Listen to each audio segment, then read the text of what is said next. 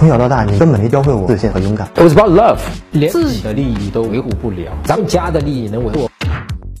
真哥，女朋友莫名其妙生气了，我主动的把我以前犯的错都认了，她却说是她的错，是她的病，还说这几天不要联系了，不要找她，我该怎么办？你这样不管三七二十一的认错，是犯了两个错误啊！你在潜沟通里面发了两个非常不好的消息给女生，第一个呢就是说你虚伪。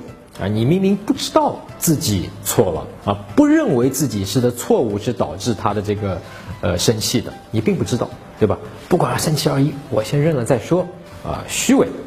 第二个事情就是说你啊不懂他，不懂他啊，你对我我们两个人的关系你是不知道到底当中发生什么事情的，所以呢这就变成没有能力，不懂他。那这两个信息通过浅沟通传递给他，女生对你的吸引就是下降了。好，正确的做法。女生说了这段话，对吧？我会给你时间的，我会给你空间，然后我就走了，这是正确的做法。